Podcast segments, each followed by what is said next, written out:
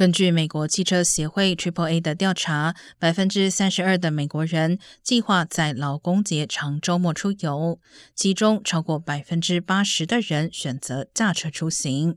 Triple A 预计九月二号，也就是周五，将是假日周末交通最繁忙的一天。而根据旅游应用程序 Hopper 的数据，长周末将有一千两百六十万名乘客从美国各地机场起飞。该机构预测，周五和周一将是大季高峰。劳工节长周末预计将成为三年来最繁忙的旅行周末。专家预计，旅行人数将恢复到疫情前的水平。